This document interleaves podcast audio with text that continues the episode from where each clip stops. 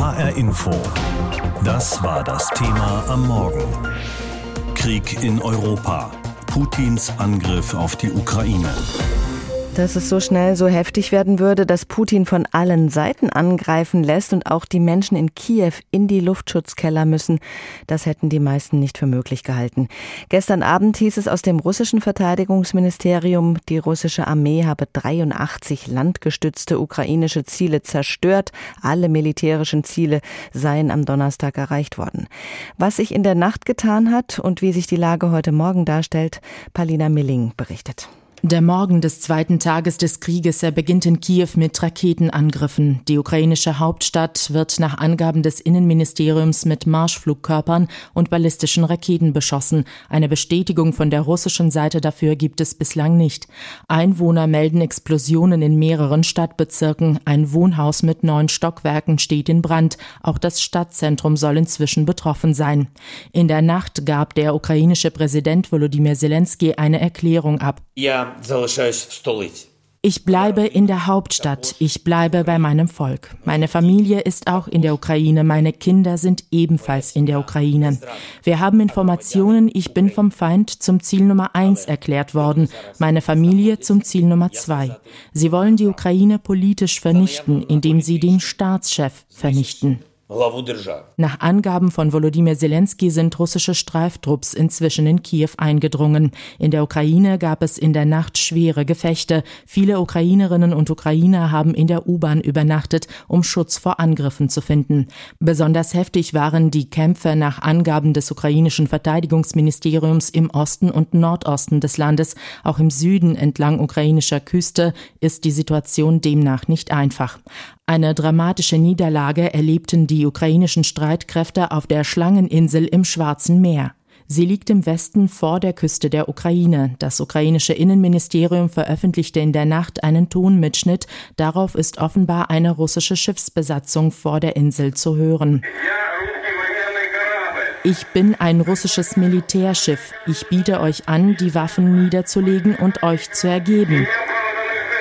Das tun ukrainische Militärangehörige auf der Insel offenbar nicht. Nach Angaben des Innenministeriums sterben sie. Es teilt mit, dass von den Russen dagegen Hostomel zurückerobert wurde. Das ist ein wichtiger Frachtflughafen 20 Kilometer von Kiew entfernt. Laut Präsident Volodymyr Zelensky sind inzwischen 137 ukrainische Militärangehörige gefallen, mehr als 300 wurden verwundet. Zahlen zu den zivilen Opfern liegen aktuell nicht vor. Die ukrainischen Streitkräfte rechnen heute mit einer neuen Welle der Angriffe unter anderem von Luftlandetruppen. Präsident Volodymyr Zelensky erklärte, er habe mit vielen Staatschefs gesprochen und viel Unterstützung gehört. Aber wir werden mit der Verteidigung unseres Staates allein gelassen. Wer ist bereit, mit uns zu kämpfen? Ich sehe da niemanden. Wer ist bereit, der Ukraine eine NATO-Beitrittsgarantie zu geben? Alle haben Angst. In der Ukraine wurde inzwischen die allgemeine Mobilisierung erklärt. Die U-Bahn als Luftschutzkeller, wie die Menschen in der Ukraine diese Nacht überstanden haben und wie dieser Freitag unter Beschuss begonnen hat. Palina Milling, unsere Korrespondentin in Moskau, berichtete. Wir sind keine direkten Nachbarn der Ukraine. Von Frankfurt bis Kiew sind es rund 1800 Kilometer. Aber der Konflikt, der dort gerade ausgetragen wird, ist näher dran an uns, als es vielleicht auf den ersten Blick scheinen mag. HR Info. Meinung. Die Ukraine geht uns an, sagt Eberhard Nembach, der Leiter der H-Info Politikredaktion. Ich habe das Gefühl, gestern wurde die Uhr um 40 Jahre zurückgestellt. In eine Zeit, als sich Ost und West gegenüberstanden, sich gegenseitig mit Atomwaffen bedrohten. Das tut weh. Ich war in den 1980ern begeistert von Michael Gorbatschow und der Perestroika, wie viele andere in Deutschland und darüber hinaus. Ich habe dann Russisch gelernt, viel Zeit in Russland verbracht, dort viele großartige Menschen kennengelernt.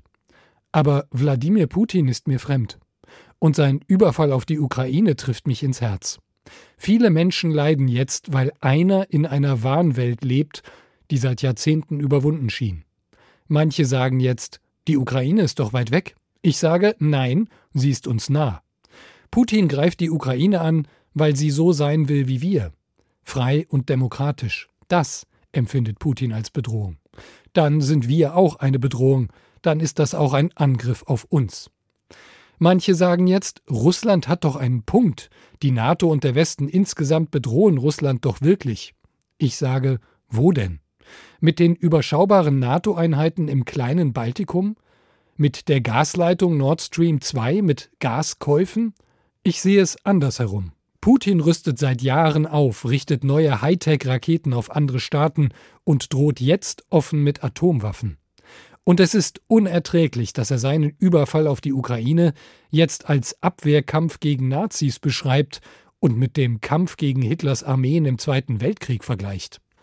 Putin überfällt die Ukraine, weil er es kann, weil Russland zwar wirtschaftlich ein Zwerg ist, aber militärisch eben immer noch ein Riese.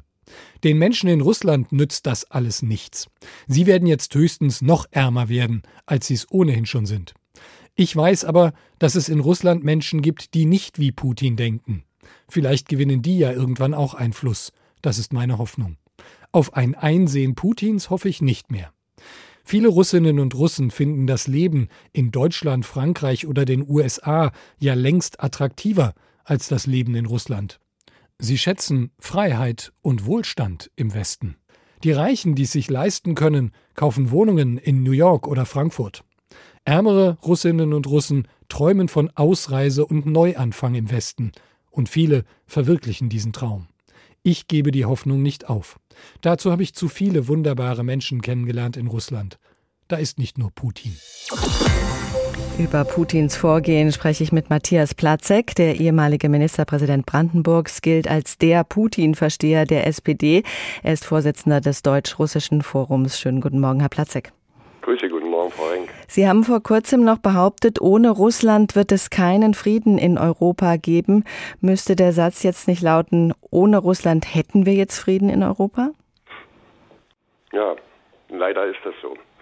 Also ich stehe ja und das ehrenamtlich einer Organisation vor, die sich seit 25 Jahren dem Deutsch-Russischen Forum um Verständigung mit dem russischen Volk, mit der russischen Gesellschaft bemüht, mit Austauschprogrammen, Sprachwettbewerben, Kulturveranstaltungen und vielen anderen Dingen.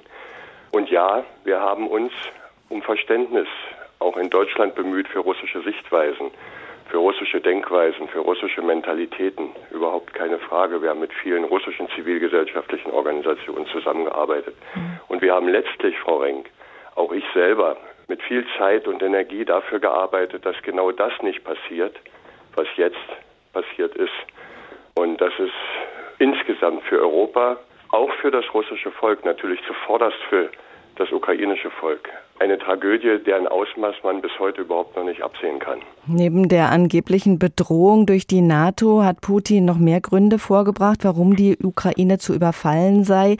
Mal war es der angebliche Genozid im Osten des Landes, dann wieder, dass die Ukraine sowieso kein echtes Land sei. Und die größte Bedrohung, die Putin empfindet, scheint ja auch nicht die NATO-Osterweiterung zu sein, sondern die Demokratie in einem Nachbarland. Sind Sie enttäuscht von Putin?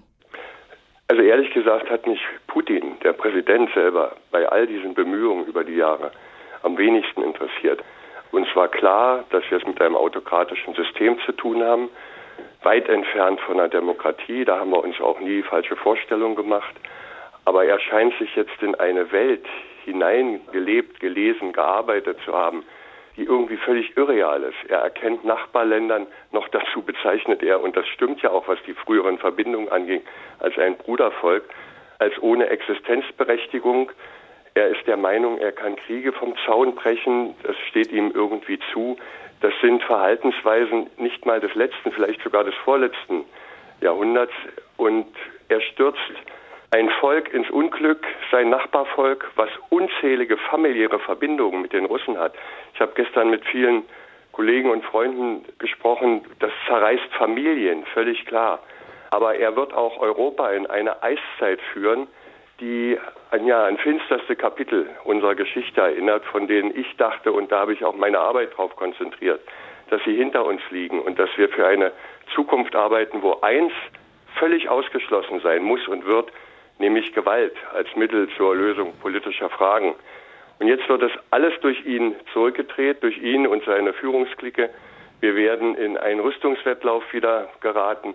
Wir werden ganz andere Prämissen setzen müssen als das, was wir eigentlich dachten für das 21. Jahrhundert. Und das macht mich nicht nur fassungslos, sondern auch total unglücklich. Putin hatte die Pläne, die er jetzt umsetzt, offensichtlich schon längst, bevor er Macron, Scholz und Co. an seinem überlangen Tisch empfangen hat. Würden Sie dennoch sagen, es hätte einen Weg gegeben, Putin von seinem Kriegsplan abzuhalten? Ich weiß nicht, ob das in den letzten Monaten noch möglich war. Vielleicht mit der schriftlichen Versicherung, dass die Ukraine niemals in die NATO aufgenommen wird, was ja so gut wie nicht geht. Aber ich weiß nicht, ob es noch möglich war. Chancen hätte es mit Sicherheit gegeben in den zurückliegenden Jahren. Also die Tür war mal weit offen. Wer in der russischen Gesellschaft sich bewegt hat und weiß, was da in den 2000er Jahren diskutiert wurde. Man wollte in den Westen, man wollte zum Westen gehören. Da haben wir Chancen wirklich liegen lassen. Ich glaube, in den letzten Monaten, ist jetzt so mein Gefühl, hm. war seine Entscheidung wahrscheinlich gefallen. Mit diesem Angriff auf die Ukraine ist jetzt vieles Geschichte, worauf wir den Frieden in Europa eigentlich aufgebaut haben. Zum Beispiel sowas wie die Vereinbarung an den bestehenden Grenzen nicht mehr zu rütteln. Was ist Ihr Vorschlag jetzt für eine Zukunft mit diesem Russland? Frau Rengs, das ist etwas, was mich jetzt auch in den letzten Tagen, spätestens seit der Anerkennung dieser sonderbaren Republiken, durchaus schlaflos macht. Ich habe noch kein gültiges Rezept.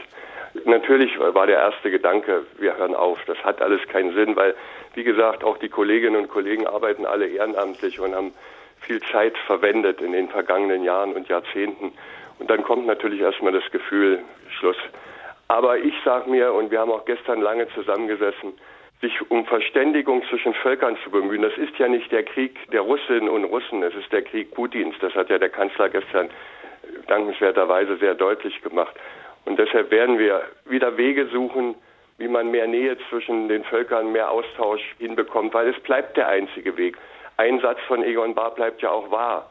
Russland als größtes Land der Welt liegt unverrückbar auf unserem Kontinent. Mit Freunden kann man die Freundschaft beenden, aber Nachbarn bleiben da und da muss man sehen, wie man klarkommt. Wir werden also auch künftig versuchen müssen, mit den Menschen zusammenzukommen, um irgendwie Brücken zu bauen, und Neuanfänge zu machen. Wir sind bei Null. Ich glaube, wir sind wirklich im Kalten Krieg in der Anfangsphase, nicht mal in den 70er und 80er Jahren vom Verhältnis her, sondern wahrscheinlich in den 50er und 60er Jahren und müssen wieder ganz von vorne anfangen. Matthias Platzek, der Vorsitzende des Deutsch-Russischen Forums. Er war lange bereit, die Sicht Putins zu verstehen. Jetzt versteht er ihn nicht mehr. Herr Platzek, vielen Dank für das Gespräch. Danke Ihnen auch. Es gibt viele Sondergipfel in diesen Tagen. Gestern Abend um 20 Uhr hat der EU-Sondergipfel zur Ukraine begonnen. Dabei ging es vor allem um das Sanktionspaket, das von der EU-Kommission und dem Auswärtigen Dienst vorbereitet worden war. Ein Paket, das nicht die russischen Normalbürger treffen soll, sondern Putins Unterstützer. Banken natürlich und zum Beispiel so kriegswichtige Branchen wie den Luftverkehr. Den Gipfel hat Helga Schmidt für uns beobachtet. Vielleicht werden die Sanktionen nicht sofort wirken, vielleicht wird es Wochen oder sogar Monate dauern, aber dass sie wirken, darüber waren sich die Staats- und Regierungschefs der Europäischen Union am Ende des Krisengipfels einig. Geschlossenheit und die Botschaft an Putin, dass der Westen sich nicht spalten lässt. Es war der belgische Ministerpräsident Alexander De Croo, der am Abend die Stimmung auf den Punkt brachte. Sanctions work. And uh, if we are united and if we die Sanktionen wirken, wenn wir einig sind, die Entscheidung jetzt gemeinsam tragen und dafür sorgen, dass Russland sie spürt. Wir brauchen keine Sanktionen, die bellen, wir brauchen Sanktionen, die beißen. Die vom Gipfel beschlossenen Strafmaßnahmen zielen auf Russlands Wirtschaft und auf das Finanzsystem. Die großen russischen Banken sollen isoliert werden, kein Geld mehr bekommen auf dem europäischen Finanzmarkt. Bei Sanktionen gegen den russischen Flugverkehr geht es darum, bestimmte Ersatz Ersatzteile nicht mehr zu liefern. Ganze Airlines könnten so stillgelegt werden, so heißt es in Brüssel. Noch schärfere Sanktionen hätten sich einige osteuropäische Regierungschefs gewünscht, aus Litauen Gitanas Nauseda. This is not only the war against Ukraine. Das ist nicht nur ein Krieg gegen die Ukraine, das ist ein Krieg gegen Europa, gegen die Demokratie und gegen die internationale Rechtsordnung. Die vielleicht härteste Sanktion, ein Ausschluss Russlands aus dem internationalen Zahlungssystem SWIFT, Sie wurde diskutiert, hätte verheerende Folgen für die russische Wirtschaft, aber auch Nachteile für die Europäer. Kreditgeber beispielsweise hätten Schwierigkeiten, ihr Geld zurückzubekommen. Bundeskanzler Olaf Scholz äußerte sich auch deshalb zurückhaltend. Im Hinblick auf Geschlossenheit und Entschlossenheit ist es ganz wichtig, dass wir die Maßnahmen, die jetzt die letzten Wochen vorbereitet sind, beschließen und uns alles andere aufbehalten für eine Situation, wo das notwendig ist, auch noch andere Dinge zu tun. Scholz kann sich ein weiteres Sanktionspaket vorstellen. Dass der Westen die Ukraine militärisch unterstützt, das gilt als ausgeschlossen. Keine Regierung sprach sich dafür aus. Die Ukraine ist nicht Mitglied der NATO. Der Angriff Russlands sei ein Wendepunkt in der Geschichte Europas, sagte Frankreichs Staatspräsident Macron. Les événements de cette nuit sont un tournant. Dans l'histoire de l'Europe, ils auront des conséquences durables, profondes. Das wird langfristige und tiefgreifende Folgen für den europäischen Kontinent haben, so Macron. Putin werde dafür einen hohen Preis zahlen. HR Info. Das war das Thema am Morgen. Krieg in Europa. Putins Angriff auf die Ukraine. Wie weit will Wladimir Putin gehen? Auf jeden Fall hat er nicht nur Separatistengebiete im Blick, er will die gesamte Ukraine, wie er es nennt, entnazifizieren und entmilitarisieren. Dafür nutzt er seine militärische Stärke. Seine Truppen sind aus verschiedenen Richtungen einmarschiert und haben auch Ziele in der Hauptstadt im Visier. Carlo Masala ist Professor für internationale Politik an der Universität der Bundeswehr München und renommierter Militärexperte. Guten Morgen. Einen schönen guten Morgen, Frau Renk. Russlands Präsident Putin hat gesagt, dass er die Ukraine nicht besetzen will. Aber warum sonst genau ist er dort mit seinen Militärs unterwegs? Er hat es relativ deutlich gemacht. Also zum einen geht es natürlich um die Sicherung des Donbass. Zum anderen diese beiden Schlagworte Demilitarisierung und Entnazifizierung. Er will den Präsidenten und seine Regierung zum Rücktritt zwingen und er will der ukrainischen Armee im Prinzip das Rückgrat brechen, sodass sie nicht mehr fähig ist, Operationen durchzuführen. Er will einen Regime-Change in Kiew. Und wie lange, glauben Sie, wird das dauern? Also was hat er da genau vor? Also was er genau vorhat, das kann ich Ihnen nicht sagen, aber es wird nicht allzu lange dauern. Also wir werden nicht eine militärische Operation erleben, die sich über Wochen und Monate hinzieht. Es wird eine Frage von wenigen Wochen sein, bis die ukrainische Armee zum Aufgeben gezwungen wird. Sie werden diese Position nicht halten können. Von daher, ich erwarte, dass wir militärische Operationen erleben werden, die vielleicht noch ein, zwei, drei Wochen dauert. Der ukrainische Verteidigungsminister hat berichtet, seine Armee füge den Russen in harten Gefechten Verluste zu. Ist das plausibel? Also nach all dem, was wir wissen, haben die Russen momentan Probleme vom Norden und vom Osten her in die Ukraine vorzudringen. Der Angriff vom Süden her ist relativ erfolgreich. Und ja, die Ukrainer bereiten den Russen mehr Verluste zu, als ich glaube, dass die Russen antizipiert haben, dass sie haben werden. Allerdings muss man auch sagen, wir haben den Hauptangriff noch nicht gesehen. Dieser wird noch kommen. Womit rechnen Sie da? Mit noch schwerem Artilleriefeuer, mit dem Einsatz mechanisierter Verbände, also mit gepanzerten Fahrzeugen, Panzer etc. pp. Das steht uns noch alles bevor.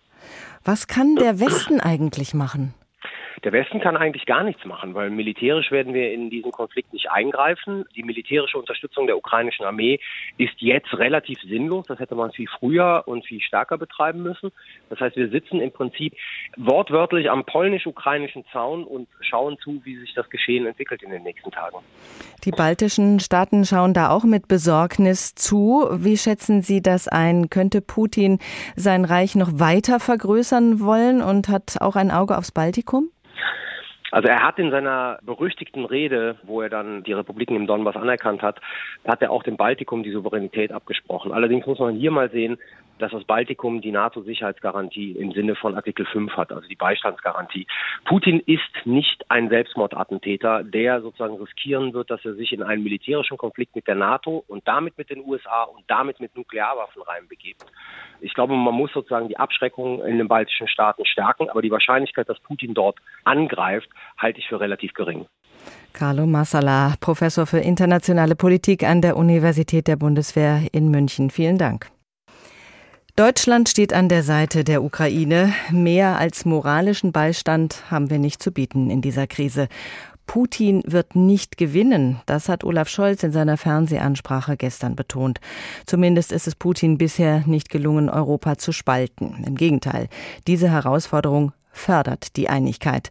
Darüber habe ich mit Georg Schwarte gesprochen heute früh. Er beobachtet in Berlin die Bundespolitik. Herr Schwarte, Scholz beschwört diese Geschlossenheit des Westens. Was waren seine zentralen Aussagen gestern? Ja, Sie haben die Geschlossenheit äh, angesprochen und das ist das, was den Westen auszeichne und stärke. Das sei unsere Stärke, hat äh, Olaf Scholz gesagt. Und in der Tat, es kommt nicht häufig vor, dass sich ein Bundeskanzler, ein Regierungschef in einer Fernsehansprache direkt an die deutsche Bevölkerung äh, wendet. Wenn wir uns erinnern, das letzte Mal war zu Beginn der Corona-Krise, als die Kanzlerin sich an das deutsche Volk gewandt hat. Es war ein ernster Moment auch gestern Abend und Olaf Scholz hat klargemacht, Putin sollte die Entschlossenheit der NATO auch nicht unterschätzen, alle Mitglieder zu verteidigen. Norwegen. Da lenkte er den Blick dann auf das Baltikum, speziell Litauen, Estland, auch Polen beispielsweise, Rumänien, die sich jetzt alle Sorgen machen. Und da galt eben die Botschaft hier aus Deutschland, wir stehen an eurer Seite, wir nehmen die NATO-Verpflichtungen ernst. Und an Putin gewandt sagte er dann noch einmal, es gibt kein Zurück in die Zeit des Kalten Krieges. Putin allein, nicht das russische Volk habe sich für diesen Krieg entschieden. Und Sie haben es gesagt, er hat dann gesagt, Putin wird nicht gewinnen. Mit der Einschätzung stand er übrigens nicht alleine da. Heute Morgen um drei Uhr zu nächtlicher Stunde, vor gerade mal drei Stunden, hat Ursula von der Leyen nach der Sitzung in Brüssel genau das gesagt. Putin muss und Putin wird scheitern, sagte sie, die Landkarte Europas mit Gewalt neu zu zeichnen. Wie ist diese Ansprache denn im politischen Berlin aufgenommen worden? Naja, ich habe es gesagt, sowas kommt nicht alle Tage vor. Wir haben einen sehr ernsten, sehr besorgten Bundeskanzler erlebt. Und die Parteien rücken enger zusammen, das muss man so sagen, auch aus der Opposition. Die Union beispielsweise steht geschlossen hinter dem Kurs der Bundesregierung, unterstützt das, was die Bundesregierung da gerade macht, unterstützt den Kanzler auch bei seinem Kurs. Sogar aus der Linkspartei kommen jetzt äh, Äußerungen, man müsse möglicherweise noch einmal die Haltung zu Sanktionen überdenken. Da liege man möglicherweise jetzt nach diesem aggressiven aggressiven Vorgehen Russlands falsch. Also der Auftritt von Olaf Scholz, äh, Geschlossenheit und das Signal, wir unterstützen die Bundesregierung. Der ukrainische Botschafter in Berlin hat gestern Abend einen dringenden Appell an Deutschland gerichtet, gleich mehrfach in verschiedenen Sendungen. Helft und zwar auch mit Waffen. Das war seine Botschaft. Könnte es sein, dass Deutschland seine Haltung in der Waffenfrage nochmal ändert? Nein, Stand jetzt äh, ist das nicht absehbar. Alles, was wir gestern gehört haben, beispielsweise auch vom Vizekanzler Habeck, deutet nicht darauf hin. Der Kurs ist klar und auch aus der Opposition übrigens bei der Union, Johann Wadefuhl nach dem Verteidigungsausschuss, der gestern tagte, sagte, wir haben überhaupt nicht die Möglichkeit, jetzt noch so schnell Waffen dahin zu bringen und Waffen würden jetzt auch keinen Unterschied mehr machen. Und der Vizekanzler hat es gestern Abend dann nochmal so ausgedrückt. Ich bezweifle, dass eine militärische Stärke außer sie hätte einen dritten Weltkrieg riskiert, was ernsthaft niemand wollen kann, Putin von diesem Schritt hätte abhalten können. Ja, es gibt natürlich andere Stimmen. Der ukrainische Botschafter hier in Deutschland, der sieht die Sachen natürlich grundsätzlich anders. Hätten wir denn überhaupt irgendwas zu bieten? Ich meine, dass wir 5000 Helme geschickt haben, das war ja auch ein Zeichen. Das war ein Zeichen. Allerdings, die Helme, das muss man sagen, die waren nachgefragt worden, die sind geliefert worden. An Helmen mangelt es nicht, aber es mangelt an vielem anderen. Und das ist gestern auch deutlich geworden, hat manche erstaunt, viele erschreckt, dass beispielsweise der Heeresinspekteur der Bundeswehr, ein hochrangiger General, gesagt hat, wir stehen weitgehend blank da. Er meinte, wir können diesen Bündnisverpflichtungen nicht einmal nachkommen, wenn die NATO jetzt an die Bundeswehr höhere Ansprüche stellt und sagt, ihr müsst jetzt liefern. Selbst dazu sei die Bundeswehr nicht in der Lage. Das war ein Alarmsignal. Und äh, da haben sich dann sofort auch der Vizekanzler beispielsweise gestern Abend geäußert und hat gesagt, wir brauchen eine voll wehrfähige, robuste, einsatzfähige Armee und daran kann es Zweifel geben. Und auch Christian Lindner, das muss man sich dann vorstellen, der Finanzminister, der sonst immer bremst beim Geld ausgeben, speziell auch beim Wehretat, der sagte dann, wir müssen mehr Geld ausgeben. Putin wird nicht gewinnen, da spricht sich der Westen gerade selbst Mut zu. Wie die deutsche Politik auf diese Krise schaut, das hat uns Georg Schwarte erzählt. Auch wenn die Ukraine kein NATO-Mitglied ist, die USA fühlen sich mitverantwortlich dafür, den russischen Präsidenten in seine Schranken zu weisen. Sie unterstützen die Europäer bei den Maßnahmen, die Putin und seinen Unterstützern das Leben schwerer machen sollen nach dem Angriff auf die Ukraine. Mit diesem völkerrechtswidrigen Gebaren soll der russische Präsident nicht ungeschoren durchkommen. Weitere Sanktionen gegen Banken und Privatleute, Exportverbote und mehr Soldaten an den Ostrand der NATO. So werden die USA auf den Einmarsch Russlands in der Ukraine reagieren. We will limit Russia's ability to do business in dollars, euros, pounds and yen. Wir werden Russlands Möglichkeiten begrenzen, in Dollar, Euro, Pfund und Yen Geschäfte zu machen und Teil der Weltwirtschaft zu sein, kündigte Präsident Biden an. Die Sanktionen seien so gestaltet, dass sie langfristig maximale Wirkungen in Russland entfalten, der Effekt auf die USA und ihre Verbündeten aber möglichst klein sei. Außerdem sollen durch Exportbeschränkungen Russlands Möglichkeiten begrenzt werden, sein Militär auszubauen und weiterzuentwickeln. Er schätze, dass die Hälfte der russischen Hightech-Importe künftig blockiert würden, so Biden weiter. Gezielt sollen auch die Vermögen russischer Bürger in den USA eingefroren werden. Diese Leute, so der Präsident, profitierten persönlich von der Politik des Kreml und sie sollten auch am Leid teilhaben. These are people who personally gain from the Kremlin's policies and they should share in the pain. Viele Politiker, vor allem der Republikaner, hatten gefordert, Russland müsse nun vom internationalen Zahlungssystem SWIFT ausgeschlossen werden. Das sei immer eine Option, sagte der US-Präsident, aber The sanctions that we die Sanktionen, die nun gegen Banken ausgesprochen würden, hätten die gleichen, wenn nicht schwerwiegendere Konsequenzen als SWIFT, meinte Biden und fügte hinzu, die Europäer seien noch nicht dazu bereit gewesen. Biden wehrte sich gegen die Vorstellung, die Sanktionen könnten unmittelbar Auswirkungen auf den russischen Präsidenten haben oder könnten gar sein Verhalten ändern. Man könne in einem Monat oder später darüber reden und sehen, ob sie wirken. Putin habe klar Pläne, die über die Ukraine hinausgehen.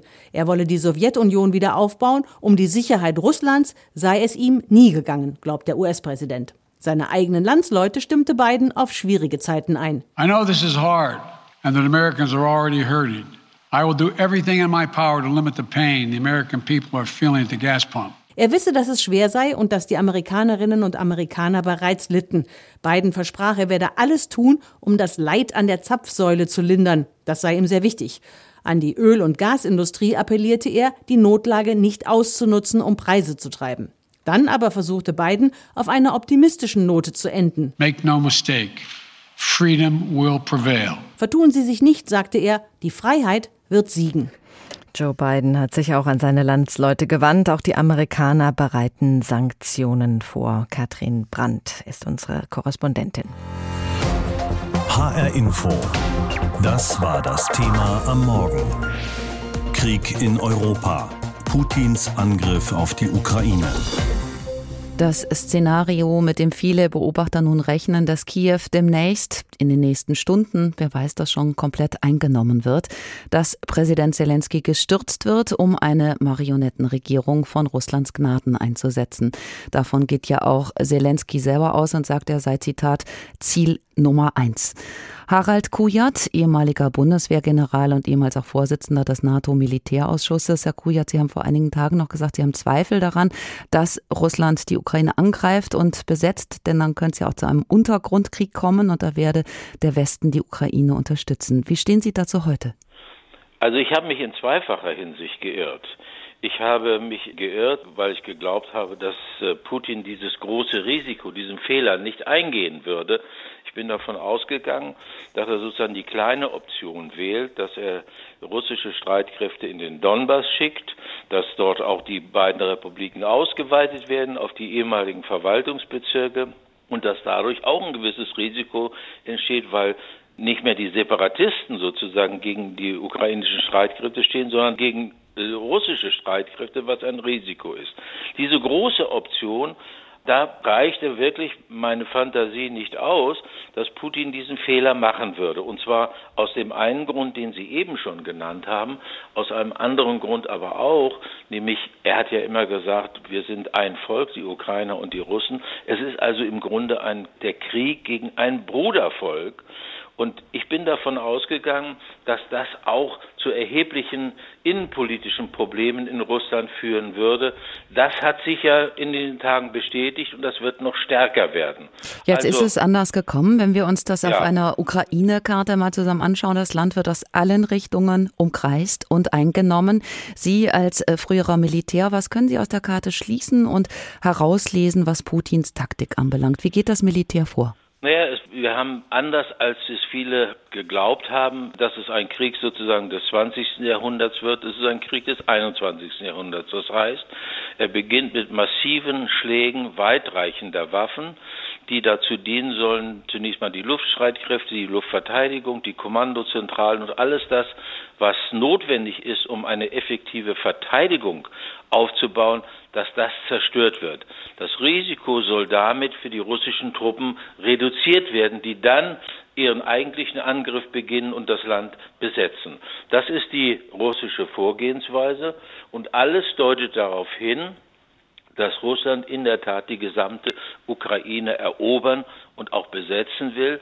Das ist ja auch die Voraussetzung dafür, dass dann eine Russland genehme Regierung eingesetzt werden kann. Das ist offensichtlich das politische Ziel dabei. Auch wenn die Moral und Kampfbereitschaft der ukrainischen Soldaten hoch ist, wie lange können die diesem Druck noch standhalten? Nur wenige Tage. Ich will da nun also keinen genauen Zeitpunkt nennen, aber wir sehen ja an dem raschen Vormarsch der russischen Truppen und der Tatsache, dass sie eben nicht nur frontal angreifen, sondern sich die Schwerpunkte raussuchen, die Schwerpunkte des möglichen Widerstandes im ganzen Land. Es werden ja Ziele in der gesamten Ukraine angegriffen. Das deutet eben darauf hin, dass der Vormarsch tatsächlich relativ schnell vonstatten gehen wird. Wobei es natürlich in den Städten, insbesondere in den größeren Städten, schwieriger wird. Da wird sicherlich der Widerstand zunehmen, aber insgesamt ist das eine Frage von wenigen Tagen.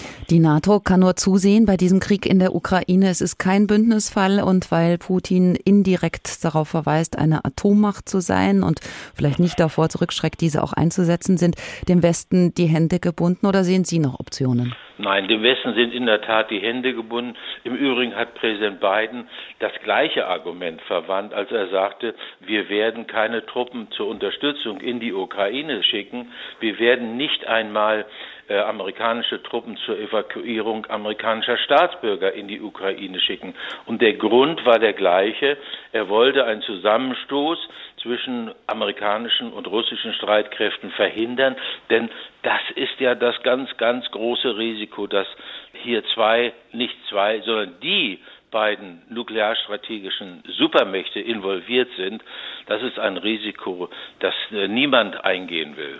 Also Putin wusste schon, er hat in der Ukraine freie Hand. Nun bezieht er sich ja auf Zeiten, in denen Russland viel größer war. Er spricht von den Ukrainern als den Kleinrussen. Wenn ihm das nun gelingt in der Ukraine, wird es seine Expansionspläne weiter beflügeln, seinen Machthunger? Wer oder was kommt als nächstes? Ja, ich will da nicht spekulieren, aber was wir wissen ist ja, was Putin erreichen will. Das hat er gesagt, mehrfach. Das steht auch in den Vertragsentwürfen, die er den Amerikanern und der NATO zugeschickt hat. Von diesen Zielen hat er mit der Besetzung der Ukraine praktisch nur einen Teil erreicht. Er hat erreicht damit, dass die Ukraine nicht Mitglied der NATO werden kann. Das kann sie unter diesen Umständen nicht. Und er hatte erreicht, dass die Ukraine auch nicht sozusagen ein Flugzeugträger der Vereinigten Staaten werden kann. Er hat weiter erreicht, dass die innerstaatliche Ordnung der Ukraine sozusagen nach seinen Wünschen gestaltet wird. Das heißt Autonomie für Luhansk und Donetsk. So, das ist das, was er mit anstelle der Verhandlungen, in denen er das eigentlich erreichen wollte, nun mit militärischen Mitteln erreicht hat. Aber er hat vieles eben nicht erreicht. Er hat nicht erreicht, dass die äh, NATO-Truppen, die auf dem Territorium der neuen Mitgliedsländer, also den baltischen Staaten und Polen stehen, abgezogen werden. Im Gegenteil, es werden weitere Truppen äh, hinzugeführt, um die Verteidigungsfähigkeit der NATO zu stärken. Er hat auch nicht erreicht, was für ihn ganz wichtig war, nämlich im Hinblick auf das ballistische Raketenabwehrsystem der NATO, zwei Stationen, eines in Rumänien und eines in Polen, da ist er der Meinung, oder ist Russland insgesamt der Meinung, mhm. dass sie eben nicht zur, nur zur Raketenabwehr dienen, sondern auch Marschflugkörper abschießen können, die dann die russische Zweitschlagsfähigkeit reduzieren würden. Das hat er auch nicht erreicht. Die Frage ist also, wie geht es jetzt weiter? Ist er bereit, über die noch ausstehenden Ziele zu verhandeln oder will er sie mit Gewalt erreichen? Und wäre der Westen bereit, über diese noch ausstehenden Ziele mit Russland zu verhandeln. Das ist die große Frage, vor der wir im Augenblick stehen. Viele im Westen in der Bundesregierung haben sich, wie sich jetzt zeigt, wahrscheinlich fahrlässig in dem Glauben gewähnt, es werde schon keinen Krieg geben. Soweit würde Putin es nicht treiben. Jetzt deutet sich ein Umdenken an. Es ist auch von Naivität zu hören. Eingeständnisse gibt es auch von der früheren Verteidigungsministerin Kramp-Karrenbauer, die gestern twitterte, wir haben die Lehre von Schmidt und Kohl vergessen, dass Verhandlungen zwar immer Vorrang haben, dass man aber militärisch so stark sein muss, dass nicht verhandeln für die andere Seite keine Option sein kann. Sabine Fischer ist Russland-Expertin bei der Stiftung Wissenschaft und Politik. Frau Fischer, hätte ein Westen, ein Deutschland, das militärisch besser aufgestellt ist, Putin von seinen Expansionsplänen, von seinem Überfall abgebracht hätte, überspitzt gesprochen, eine bessere Bundeswehr einen Unterschied gemacht? Also ob jetzt eine bessere Bundeswehr tatsächlich Wladimir Putin von diesem fürchterlichen Aggressionskrieg abgehalten hätte, das ist schwer zu beantworten. Aber tatsächlich würde ich sagen, haben wir vor allen Dingen in der Bundesrepublik einen großen blinden Fleck, was die geopolitischen Veränderungen der letzten Jahre und auch die Konsequenzen für die deutsche Politik anbelangt. Ja, also aufeinanderfolgende Bundesregierungen haben, ja, denke ich, schon zu lange ignoriert, dass da wirklich eine massive Sicherheitsbedrohung eben für die gesamte europäische Sicherheitsordnung entstanden ist. Und man hätte wesentlich früher eben stärker auf Abschreckung auch mitsetzen müssen, auch im Verhältnis zu Russland. Nun scheint dieser Krieg ja tatsächlich auch von langer Hand geplant. Erst wurde die Opposition in Russland verdrängt, sehr radikal und einschüchternd für alle anderen. Dann gibt sich der Kreml Dialog bereit, täuscht aber alle Welt. Wie lange muss an diesen Plänen schon gearbeitet worden sein? Also das ist bei, bei Militärs, denke ich, ähm, grundsätzlich so, dass immer verschiedene Optionen und Szenarien ausgearbeitet werden und in irgendwelchen Schubladen liegen. Ja, das Gleiche war mit Sicherheit der Fall, zum Beispiel bei der Krim-Annexion im März 2014. Nur welche Schublade dann wann aufgezogen und welches Szenario herausgenommen wird, das ist eine andere Frage. Also was ich sicherlich sagen kann, ist, dass es eine wirklich lang andauernde, kontinuierliche Entwicklung dieser aggressiven Politik gegeben hat, letztendlich zurückreichend in die frühen bis in die Mitte der 2000er Jahre, als die Ukraine neben Georgien und zum Beispiel auch Moldau begonnen hat, zu versuchen, sich von Russland wegzubewegen. Ja, und das hat in Russland eben diese Gegenbewegung ausgelöst. Und was wir dann sehen, ist eine inkrementelle Entwicklung einer immer aggressiveren Politik die dann eben erstmal gipfelte im russisch-georgischen Krieg, dann in der Annexion der Krim und im Beginn des Krieges im Donbass 2014 und die jetzt eben gipfelt in dem, was wir an Entsetzlichem jetzt in der Ukraine beobachten. Das ist Putins Krieg, sagt zum Beispiel Kanzler Scholz. Worum geht es dem russischen Präsidenten? In die Geschichtsbücher einzugehen, die alte Stärke wiederherzustellen oder eine Demokratie vor der eigenen Haustür auszulöschen? Also ich würde sagen, es geht ihm um all diese Dinge. Also ein ganz wichtiges zentrales Motiv in Putins Außenpolitik ist sozusagen die Konsolidierung und auch die Stärkung, der Ausbau der russischen Position als Großmacht in den internationalen Beziehungen. Und in dieser Vorstellung haben Großmächte, von denen es aus russischer Perspektive eben auch nur drei eigentlich gibt, also die USA, China und Russland. Und diese Großmächte haben sozusagen ein Anrecht auf eine regionale Einflusszone. Und das ist das, was wir jetzt mit brutalster militärischer Gewalt eben durchgesetzt sehen in Gestalt dieses Krieges. Also es geht letztendlich auch schon lange nicht mehr nur in Anführungszeichen um die Ukraine, sondern was wir hier sehen, ist ein mit militärischen Mitteln verfolgter Versuch, die europäische Sicherheitsordnung neu zu schreiben und nach russischen Vorstellungen umzugestalten. Also Ihr Argument mit den Geschichtsbüchern, ja, das spielt wahrscheinlich auch eine Rolle. Also in Moskau wird sehr viel darüber gesprochen, schon seit Jahren, dass Wladimir Putin jetzt im Grunde genommen sozusagen ein Kapitel nach dem anderen, die er als offen betrachtet, als noch nicht zu Ende geschrieben, jetzt zu Ende schreibt, ja. Und er denkt wahrscheinlich auch an sein historisches Erbe dabei. Das also ist allerdings ein riskantes Manöver. Putin kann auch verlieren, wenn es zum Beispiel zu einem Untergrundkrieg in der Ukraine käme, wenn Russland ein zweites Afghanistan erleben würde. Halten Sie das für ein realistisches Szenario? Ich halte das für realistisch, nicht kurzfristig, aber mittelfristig. Ich meine, nicht umsonst wird in Russland jetzt auch dieser Krieg als Spezialoperation, Klammer auf, wird schnell durchgezogen, Klammer zu, dargestellt. Sollte es zu einer länger anhaltenden Kriegshandlung oder zum Beispiel zu einer Besetzung mit eben dem, was Sie gerade gesagt haben, mit einer Partisanengegenbewegung in der Ukraine kommen, sollte es zu hohen russischen Verlusten kommen, dann wird tatsächlich der russische Staat mit seiner Gesellschaft und wahrscheinlich auch mit, ich meine, wir haben jetzt den Beginn einer wirklich harten Sanktionswelle, auch mit der Business Community größere Probleme bekommen. Aber das Problem sind die Zeithorizonte. Ja? Dieser Staat ist ein hartes autokratisches System, das in den letzten zwei Jahren nochmal unglaublich viel repressiver geworden ist. Deswegen kann man nicht davon ausgehen, dass kurzfristig wirklich Widerstand gegen diesen Krieg entsteht, ja? sondern das ist eine mittelfristige Perspektive und das hilft der Ukraine, die jetzt dieser akuten Aggression ausgesetzt ist, natürlich erstmal nicht. HR Info. Das Thema. Wer es hört, hat mehr zu sagen.